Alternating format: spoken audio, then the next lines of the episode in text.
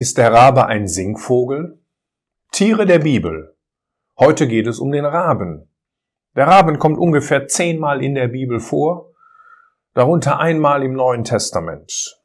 Ich möchte zwei, drei Stellen lesen. Zuerst aus 1. Mose 8, Vers 7 oder Vers 6 bei der Begebenheit mit Noah. Und es geschah nach Verlauf von 40 Tagen, da öffnete Noah das Fenster der Arche, das er gemacht hatte, und ließ den Raben hinaus. Und der flog hin und her, bis die Wasser von der Erde vertrocknet waren. Dann aus dem ersten Buch der Könige. Da ist es in Kapitel 17 ab Vers 2. Und das Wort des Herrn erging an ihn, indem er sprach, also an Elia, Geh fort von hier und wende dich nach Osten und verbirg dich am Bach Krit, der vor dem Jordan ist. Und es soll geschehen, aus dem Bach wirst du trinken, und ich habe den Raben geboten, dich dort zu versorgen. Und er ging hin und tat nach dem Wort des Herrn. Er ging hin und blieb am Bach Krit, der vor dem Jordan ist. Und die Raben brachten ihm Brot und Fleisch am Morgen und Brot und Fleisch am Abend. Und er trank aus dem Bach. Und es geschah nach Verlauf einer Zeit, da vertrocknete der Bach, denn es war kein Regen im Land. Und die letzte Stelle aus dem Neuen Testament, die einzige Stelle, wo der Rabe erwähnt wird, aus Lukas 12. Da heißt es in Vers 24,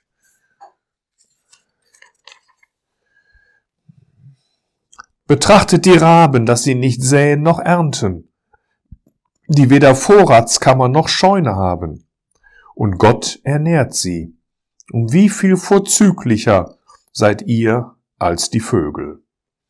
Soweit einmal das Wort Gottes zu diesem Thema Rabe. Wie gesagt, es kommt noch einige wenige Male vor im Alten Testament, aber das sind hier vielleicht die wesentlichen Stellen, die wir gesehen haben. Bei den Landwirten sind die Rabenvögel nicht gern gesehen. Sie treten nämlich meist in Scharen auf und sind vor allem nach der Aussaat auf dem Acker anzutreffen, um dann eben auch das Saatgut zu fressen. Zu den Rabenvögeln zählen ungefähr 120 lebende Arten, darunter auch Krähen, Raben, Elstern, Häher und Dohlen gehören dazu. Die Raben und die Krähen sind allerdings die größten Vertreter. Und wahrscheinlich gab es drei Vertreter aus dieser Gruppe in Israel, nämlich den Kolkraben, den Wüstenraben und die Aaskrähe. Der Kolkrabe ist der größte Rabe. Er hat eine Körperlänge von ungefähr 50 bis 60 Zentimetern und eine Flügelspannweite von 100 bis 150 Zentimeter. Krähen sind in der Regel etwas kleiner. Die Unterscheidung zwischen Rabe und Krähe kann sehr verwirrend sein, weil es zum einen sehr viele Arten von Rabenvögeln gibt. Und außerdem werden die Begriffe in den verschiedenen Regionen, auch in den verschiedenen Regionen Deutschlands, unterschiedlich verwendet. Eins ist sicher, Raben und Krähen bilden zusammen die Gattung Corvus in der Familie der Rabenvögel. Die größeren Vertreter werden in der Regel als Raben, die kleineren als Krähen bezeichnet.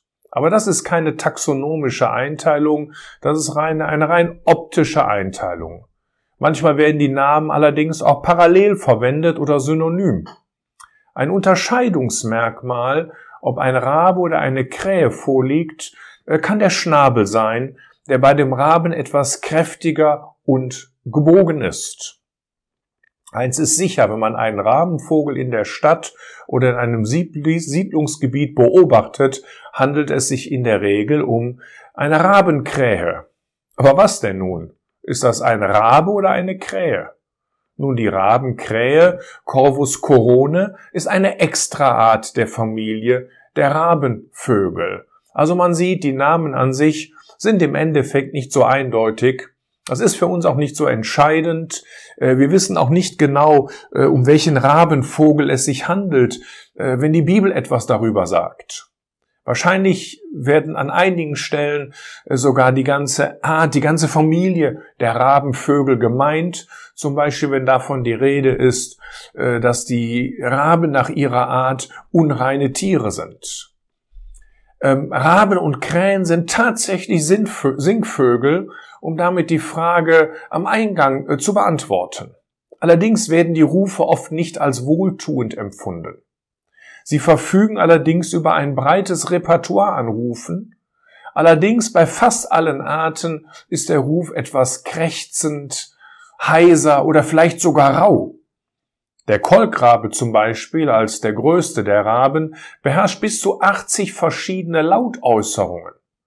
Rabenvögel sind sogar in der Lage, lauter andere Tiere oder Geräusche der Umgebung nachzuahmen und gezielt einzusetzen. Vielleicht noch ein kleiner Unterschied zwischen Raben und Krähen. Während Krähen eine krächzende Stimme haben, klingen Raben etwas tiefer und klangvoller. Raben sind allerdings sehr intelligent. Wahrscheinlich die intelligentesten aller Vögel, jedenfalls sind sie so intelligent wie Menschenaffen. Man hat vor einigen Jahrzehnten einen Intelligenztest für Menschenaffen äh, entwickelt und den hat man den Rabenvögeln vorgelegt und sie schnitten genauso gut wie Menschenaffen ab. Außerdem sind Rabenvögel sehr verspielt und neugierig, was ebenfalls ein Maß für Intelligenz ist. Rabenvögel sind übrigens keine Rabeneltern, auch wenn das schon mal gesagt wird. Denn sie kümmern sich sehr lange um ihren Nachwuchs. Die Nachkommen werden, sogar nachdem sie flügge geworden sind, weiterhin gefüttert. Einige Arten bleiben sogar bis zu vier Jahre im Familienbund und werden während dieser Zeit noch versorgt. Woher kommt dann dieser seltsame Begriff? Der kommt daher, weil die Jungtiere das Nest verlassen noch bevor sie flügge geworden sind. Und dann sieht man sie manchmal scheinbar Mutterseelen allein auf den Ästen sitzen, als wenn sich die Eltern nicht mehr um sie kümmern würden. Doch wie schon gesagt, der Eindruck täuscht. Also Rabenvögel sind sehr intelligent und sie sind auf keinen Fall Rabeneltern, die kein Interesse an ihren Kindern, an ihren Nachkommen haben. Dieses hebräische Wort Oreb, was für Rabe steht, bedeutet eigentlich schwarz sein. Es wurde, wie schon eben erwähnt, wohl nicht nur für den gewöhnlichen Raben benutzt, sondern für alle Vögel dieser Gattung. Also auch für Krähen und so weiter. Wie gesagt, 3. Mose 11, Vers 15 und 5. Mose 14, Vers 4 da heißt es eben, jeder Rabe nach seiner Art war unrein. Das heißt, die Raben waren also unreine Tiere. Der Rabe war ein Aasfresser und fand Nahrung und er flog bei Noah deswegen hin und her, bis sich die Wasser verlaufen hatten. Das war ja die erste Stelle, die ich gelesen habe aus 1. Mose 8, Vers 7. Da sind wir nahezu am Ende äh, der Archenfahrt. Über ein Jahr war die Arche auf dem Wasser, am Ende landete sie in dem Gebirge Ararat. Und dann wartete Mose eine Zeit lang, bis sich die Wasser verlaufen hatten. Da heißt es in Vers 6 in 1. Mose 8, und es geschah nach Verlauf von 40 Tagen. Also Noah war sich noch nicht so ganz sicher, ob die Erde jetzt trocken ist oder nicht, oder ob sie noch unter Wasser steht. Da öffnete Noah das Fenster der Arche, das er gemacht hatte. Und dann ließ er dabei den Raben hinaus. Und der flog eben hin und her, bis die Wasser von der Erde vertrocknet waren. Das heißt, er musste gar nicht unbedingt zur Arche zurückkommen, denn er war ein Aasfresser und fand draußen Nahrung. Der große Unterschied zu den Tauben, die das eben nicht konnten. Also das zeigt uns schon mal eine Seite dieses Vogels, dass er eigentlich auch ein sehr gefräßiger Vogel gewesen ist und dass er vom Prinzip her ein Allesfresser war, aber eben auch besonders ähm, Aas zu sich nahm. Und das macht jetzt diese zweite Stelle, die ich gelesen hatte aus dem ersten Buch der Könige so interessant, nämlich in 1. Könige 17, die Raben bei Elia. Elia war ein Prophet und er war ein sehr kühner Prophet, der wie heißt das in Kapitel 17, Vers 1, der zu Ahab ging, einem sehr gottlosen König. Und der ihm im Endeffekt das Gericht Gottes in Form einer Trockenheit ankündigte. Und nachdem er diese Botschaft Ahab gebracht hatte, kam Gott zu Elia und sagte, Elia, und jetzt versteck dich, und zwar am Bach Krit. Und dort an diesem Bach Krit, da wirst du zwei Hilfen erfahren. Auf der einen Seite wirst du Wasser aus dem Bach bekommen, wodurch du etwas zu trinken hast, was dringend notwendig ist für dein Leben. Und ich sage mal, das war eine ganz natürliche Hilfe, die Gott dort dem Elia gab. Aber dann gab es auch eine übernatürliche Hilfe durch Gott. Man kann sagen, eine wunderbare Hilfe. Und das war, dass er Nahrung durch die Raben bekam. Und das ist jetzt etwas sehr Interessantes. Der Elia ist dort an diesem Bach Krit und er hat zwei verschiedene Arten von Hilfen. Auf der einen Seite eine natürliche, dieses Wasser aus dem Fluss, woraus er trinken konnte, aus dem Bach Krit. Und auf der anderen Seite diese naturwissenschaftlich nicht erklärbare Versorgung durch die Raben. Und das Interessante ist, die natürliche Hilfe die wurde immer weniger.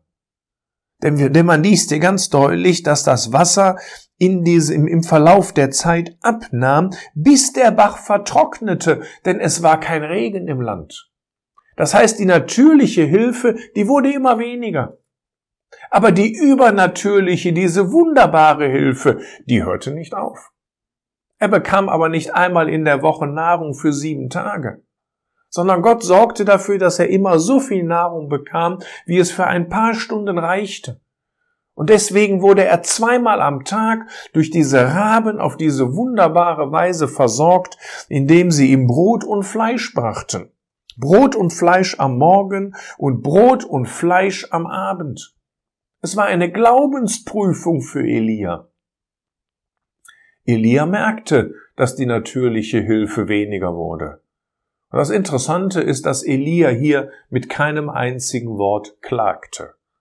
Er nahm das an, was Gott ihm zur Verfügung stellte, und er wartete darauf, dass Gott ihm einen neuen Auftrag geben würde, denn für Elia war es auch klar, wenn das Wasser versiegen würde, dann muss Gott ihm durch eine neue Hilfe helfen oder er schickt ihn an einen anderen Ort.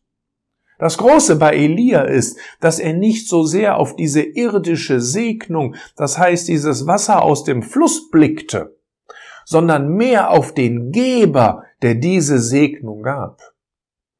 Denn da sehen wir schon den großen Unterschied. Die Segnung, die kann vergehen. Das Wasser wurde weniger. Aber was sich nicht ändert, das ist der Geber dieser Segnung. Es gibt einen schönen Psalm, im Psalm 30, da heißt es,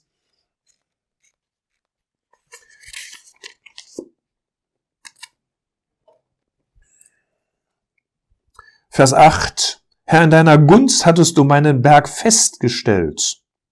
Du verbargst dein Angesicht, ich wurde bestürzt. Dieser achte Vers vom Psalm 30 zeigt uns jemanden, nämlich den Schreiber dieses Psalmes, nämlich David, dass er hier mehr auf die Hilfe als auf den Geber blickt. Zuerst bekam er einen großen Segen von Gott. Das ist dieser Berg, den Gott, den der Herr in seiner Gunst festgestellt hatte. Und dann wurde diese Segnung auf irgendeine Weise genommen. Wir wissen nicht genau wie. Es heißt einfach nur, du verbargst dein Angesicht. Das heißt, dieses irdische Geschenk, diese Segnung wurde weniger. Aber weil der Psalmist an dieser Stelle mehr auf die irdischen Dinge als auf den Geber dieser Gabe blickte, wurde er bestürzt. Aber bei Elia ist das eben genau umgekehrt. Er sieht den Geber dieser Gabe.